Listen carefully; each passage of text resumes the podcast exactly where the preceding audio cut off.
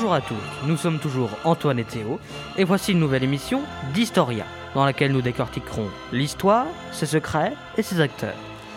Robert Brasiliac, un auteur français, disait L'histoire est écrite par les vainqueurs. Et aujourd'hui, dans cet épisode, nous parlerons de la troisième croisade, qui opposa les croisés face à Saladin, dont va tout de suite nous parler Antoine. Enfin, plus tard d'ailleurs. Nous allons, car tout de suite, nous allons plonger dans la troisième croisade. Bonjour Antoine. Bonjour à tous, bonjour Théo. Nous sommes en mai 1174 et le sultan d'Égypte, Nur ad-Din, meurt. Et le vizir, équivalent donc du premier ministre, qui est alors Saladin, va se nommer sultan. Alors bien sûr, il va commencer par évincer le fils, les fils de son prédécesseur. Et il va s'emparer de Damas dès novembre, suivi d'Alep six mois plus tard. Et Saladin va tenter, à plusieurs reprises, de pénétrer dans le royaume de Jérusalem. Mais le roi, Baudouin IV le lépreux, veille et il a un esprit tactique redoutable. Ainsi, les attaques sont repoussées ou peu graves. Entre 1185 et 1186, déjà dix ans donc que règne Saladin, Baudouin meurt. Et il va être remplacé par Guy de Lusignan, un roi qui n'a aucun sens politique et qui est incapable de soumettre ses barons, dont Renaud de Châtillon, qui pille et attaque les caravanes arabes. Saladin, le 4 juillet 1187, va écraser les chevaliers du royaume à Athens et il continue sa conquête, remportant Jérusalem et à peine quatre mois plus tard. À peine quatre mois plus tard, pardon. Quelques jours plus tard, Conrad de Montferrat arrive au port de Tyr et va redonner le moral aux troupes assiégées par les Arabes. Et quand Guy de Lusignan est libéré par Saladin et il veut entrer à Tyr, eh ben on lui barre la porte. Voilà donc pour le bref contexte dans lequel nous nous situons pour cette euh, troisième croisade, nous, dont nous allons plonger au cœur maintenant. Montferrat a fait parvenir au pape la nouvelle. Le roi de Sicile est un temps envoyé a envoyé une petite flotte. La missive arrive au pape Grégoire VIII que Jérusalem était prise. Alors tout de suite, branle-bas de combat, et le 29, et le 29 octobre pardon, de l'an 1187, le pape déclare la troisième croisade. Quelques mois plus tard, le 21 janvier 11, enfin, 1188, pardon, le roi d'Angleterre et de France se rencontrent à Gisors et l'accord est scellé. Ils partiront en croisade ensemble. Oui, mais le départ est retardé parce que Richard Cœur de Lion se révolte contre son père, le roi Henri III, qui meurt en 1189. Après, il n'y a pas que l'Angleterre et la France de Philippe Auguste qui y participent. Oui, l'empereur germanique, germanique, Frédéric Barberousse répond aussi à l'appel du pape. Et il ne part pas les mains vides hein, de chez lui, hein, puisqu'il part avec 100 000 de ses hommes. Et quand Barberousse, on, et dans Barberousse, on entend presque sonner barbare, car l'empereur passe par Byzance, en guerre contre la Sicile et allié de Saladin. Mais face à l'armée impériale, le pauvre empereur byzantin laisse passer l'armée qui saccage des régions entières. Les musulmans commencent à frissonner dans leur chaud de contrée au son des Germains. La forteresse de Bagar est évacuée, mais soulagement chez les Arabes le 10 juin 1190, quand l'empereur se noie et son armée se disperse. Pendant ce temps, les souverains français et anglais partent. Après avoir fait un peu la guerre, ils se retrouvent en Sicile, où ils, ne font que s'épier et se surveiller pendant six mois d'hiver. Ils ne repartent qu'en mars 1191, pendant, le siège pendant que le siège d'Acre se poursuit. Richard, de son côté, s'attaque à Chypre, qui va être vendu à plusieurs reprises. Et ce dernier, et le maître de l'ordre du Temple, se retrouve à Acre, quand Philippe Auguste va appuyer le siège de Saint-Jean d'Acre. L'étau se resserre autour des, troupes, autour des troupes de Saladin, à l'heure où la Méditerranée est contrôlée par les chrétiens. Mais nos deux souverains mènent une autre guerre, une guerre d'alliance. Quand Philippe Auguste soutient Montferrat, Richard soutient Guy de Lusignan dans leur bataille pour le trône de Jérusalem. On finira par dire donc que Lusignan va conserver la régence jusqu'à la fin du conflit, et qu'après donc ce conflit il reviendra à Conrad de Montferrat. Bref, rien n'est arrangé et le roi de France repart euh, vers ses terres début août. Après son départ, Richard Cœur de Lion voulut signer un traité avec Saladin, mais comme ce dernier tardait à le respecter, ce sont tous les défenseurs d'Acre qui sont massacrés. Après cette erreur stratégique qui prive le monarque d'une monnaie d'échange, il se met en route pour conquérir le littoral palestinien. Mais à peine sortir de Saint-Jean d'Acre, il est attaqué par, les frères, par le frère du sultan. Bon, ils ont vite été repoussés et on commence à avoir peur quand même, à, resserrer les rangs.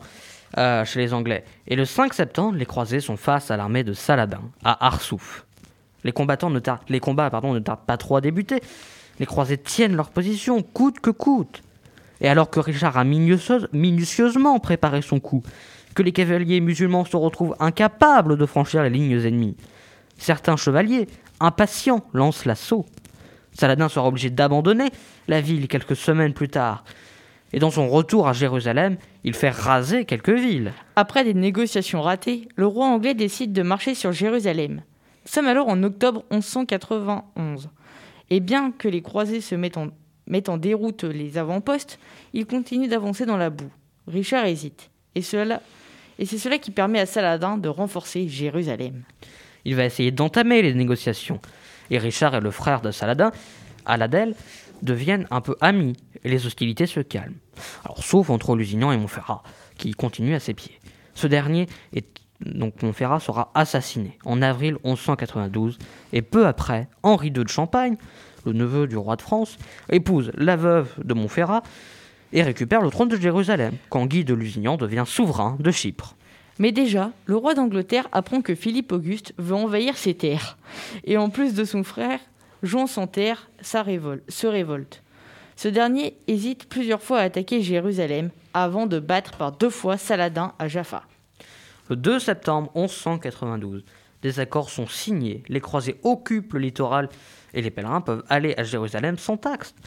La paix est scellée et, et Richard retourne très vite en Europe. Et tout de suite, une petite musique orientale.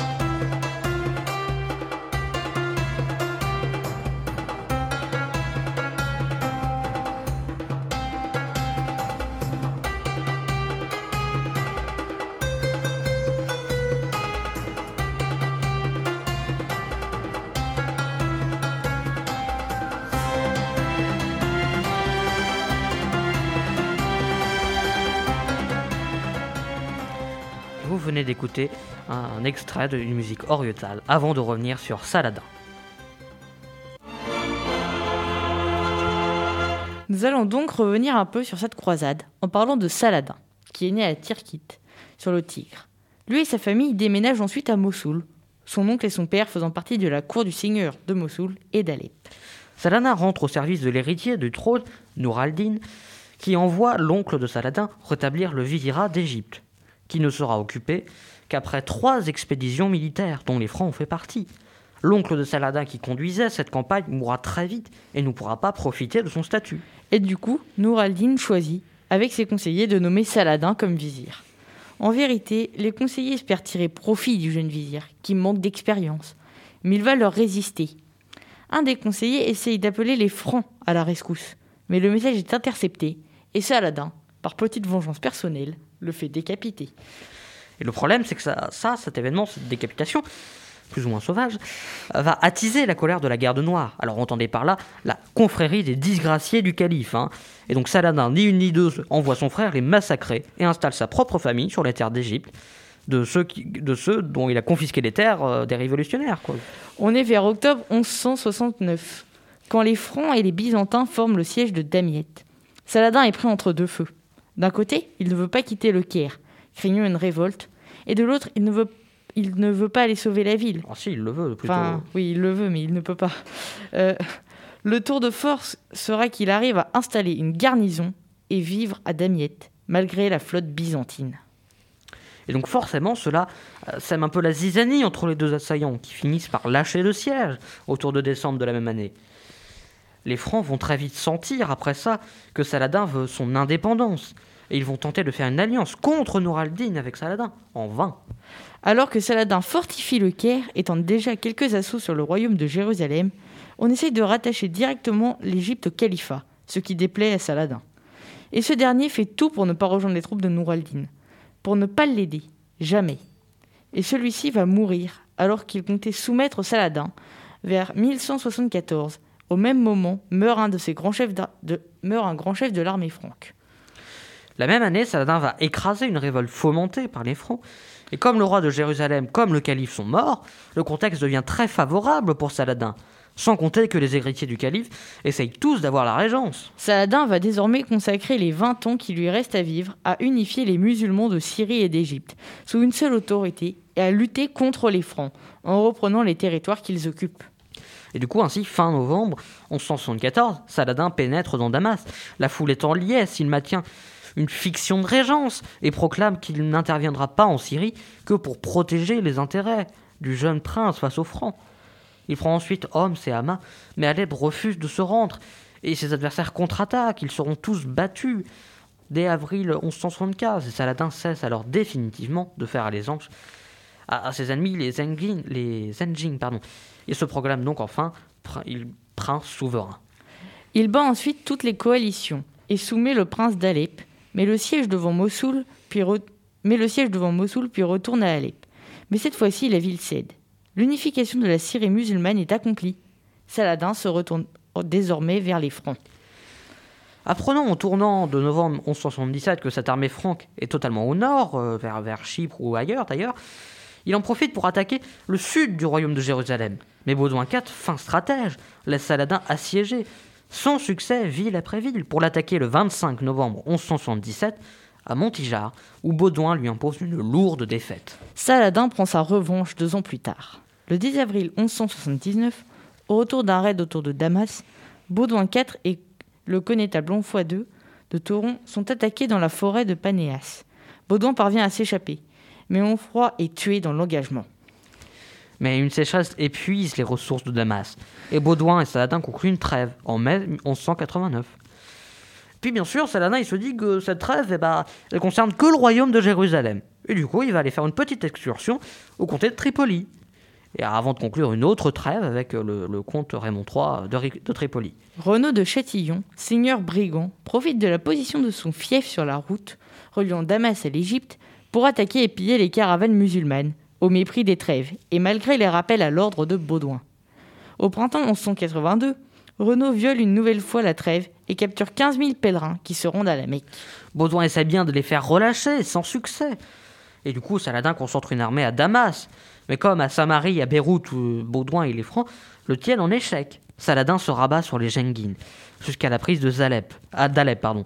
Il continue malgré tout, a encerclé les Francs. Renaud Le Châtillon voulut envahir la Mecque un moment en 1183, et tous les membres de cette expédition furent décapités. Le crack des chevaliers, une fois de plus, est menacé par Saladin et sauvé par Baudouin, comme plusieurs fois d'ailleurs. Du coup, Saladin bat en retraite. Fin 1184, mais quelques mois plus tard, le roi de Jérusalem meurt.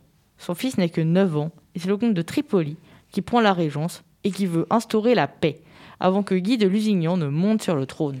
Saladin lance donc un appel au djihad, c'est-à-dire l'équivalent de nos croisades. Et la guerre se poursuit, du nord au sud du royaume de Jérusalem, du littoral aux terres reculées. Les villes résistent puis tombent les unes après les autres. Conrad de Montferrat entre dans le jeu à Tyr. La troisième croisade est de notre côté déclarée. Face à l'appel du pape, Saladin relâche comme un boulet Lusignan du côté de Montferrat. Barberousse, qui fit peur un temps, meurt. Philippe Auguste va repartir en France. Il reste Richard Cœur de Lion qui lutte. Saladin va mener durement cette troisième croisade. Et je le redis, en septembre 1192, les accords de paix sont signés. Richard Cœur de Lion repart et Saladin meurt à peine quelques mois plus tard, entre le 3 et le 4 mars. Il a écrit sur sa tombe, et on voulait vous lire l'épitaphe qui dit Seigneur, accorde-lui sa dernière conquête, le paradis. Voilà l'histoire de Saladin et de ses conquêtes. Eh bien, merci de nous avoir écoutés. Vous nous retrouverez, euh, bah, pas, la semaine prochaine, mais dans plusieurs semaines maintenant, pour découvrir un nouvel épisode de nouveaux acteurs de l'histoire. Et comme le disait Richard Burton, euh, la paix est l'histoire des sages et la guerre est l'histoire des hommes. On vous laisse revenir tranquillement sur la bonne ligne temporelle. À très bientôt.